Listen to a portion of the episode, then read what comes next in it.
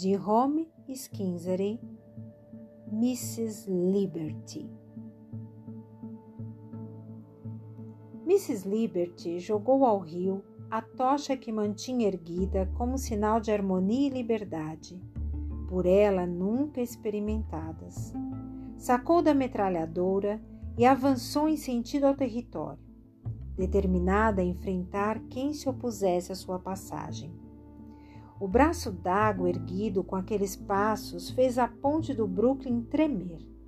Os turistas olhavam incrédulos enquanto a estátua avançava ferozmente rumo ao centro financeiro de Manhattan. A deusa de cobre reluzia ao pôr do sol, com a arma em punho e o olhar ameaçador. Apesar do nome gentilmente cedido pelos franceses, Mrs. Liberty era exímia na arte da guerra. Aprendera com o povo americano. Verdade seja dita, nem foram precisos muitos anos de observação, dada a constância do assunto naquele país. Aprendera rapidamente o manuseio, transporte e fornecimento de armas. Também quais inimigos deveriam ser combatidos, como defender o território com a própria vida e o poder de uma nação estendido para além de suas fronteiras. O pavor tomou conta das ruas de Nova York. A multidão corria, gritava e se escondia, enquanto Mrs. Liberty, a ganhar vida inesperadamente, arrastava prédios, automóveis e tudo mais sob seus passos. Ondas gigantes formadas no rio Hudson assolavam o continente, levando consigo o que encontrassem pelo caminho. O movimento da estátua gerara uma espécie de tsunami na Bahia. Desesperados, alguns moradores locais e mesmo turistas tentavam registrar o fato, e com a rapidez das novas tecnologias, as imagens de cenas ao vivo invadiam as redes sociais. A princípio, alguns cidadãos pensavam tratar-se de um novo filme de Hollywood. No entanto, constatados serem as cenas reais, ficaram atônitos e ansiosos por mais notícias congestionaram a rede. Enquanto avançava, Mrs. Liberty espalhava o terror. Era inacreditável vê-la em ação daquela forma para um povo acostumado a tê-la imóvel e calada, fixada no braço do rio, zelando e erguendo bandeiras de paz enquanto faziam guerra. A coroa pontiaguda rasgava vidraças como quem despedaça um tecido envelhecido e podre. Pessoas despencavam dos edifícios junto com os estilhaços de vidros. Imediatamente entrou em ação uma força-tarefa para verificar e tentar impedir o inusitado ataque. Mesmo esses homens e mulheres, acostumados com a presença de terroristas e dominando estratégias de guerra, se encontravam incrédulos sobre o que ouviam e liam nas redes sociais.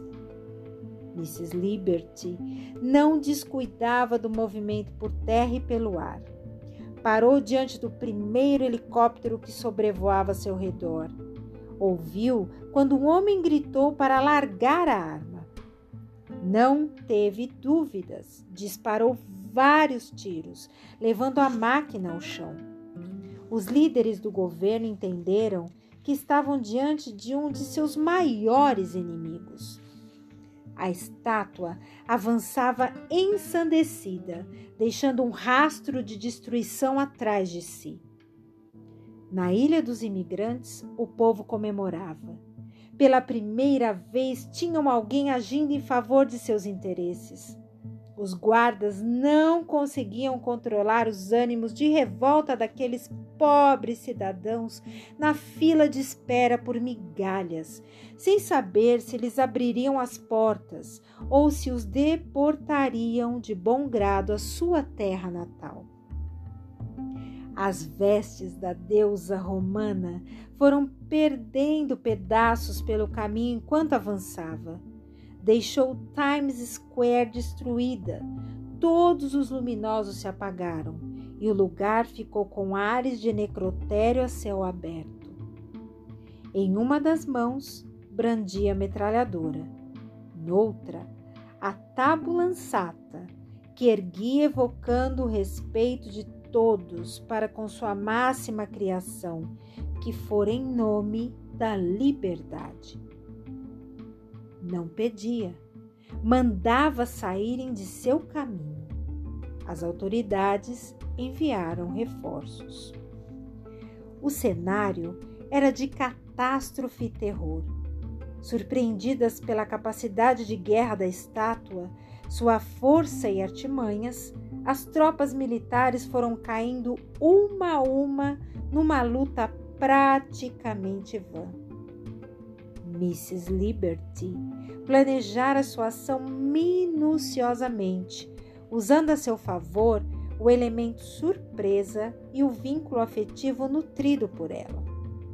De sua parte, não nutria afeto e respeito pela nação que a mantivera aprisionada por tantos anos e a usara como símbolo de guerra, não de paz, desvirtuando o sentido de sua criação. Quando atingiu Central Park, delicadamente a deusa de cobre depositou sua coroa sobre a relva e adentrou o Oceano Atlântico, sentindo-se mulher pela primeira vez desde que for inventada nadou tranquilamente, sumindo no horizonte. Não mais era perseguida. Deleitou-se com a água fria invadindo suas entranhas ocas. Sentiu um prazer indescritível com as águas a massagear seus pés cansados de ficarem aprisionados no cimento rijo Flutuou quando o oceano, como um amante insaciável num toque mortal, foi congelando seus movimentos. Seus olhos miravam a imensidão dos céus. Sorriu para cada estrela que reluzia na noite escura. Suas pálpebras cerraram seu olhar para sempre no Triângulo das Bermudas, deixou-se levar para as profundezas do Atlântico, embalada por um abraço febril e mortal daquele oceano.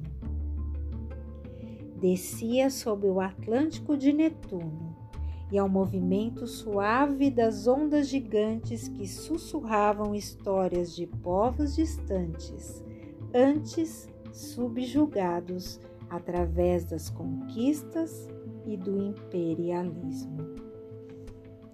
Este e outros contos fazem parte do livro Mundo Vertigem, ficção fantástica brasileira, organizado por Luiz Braz,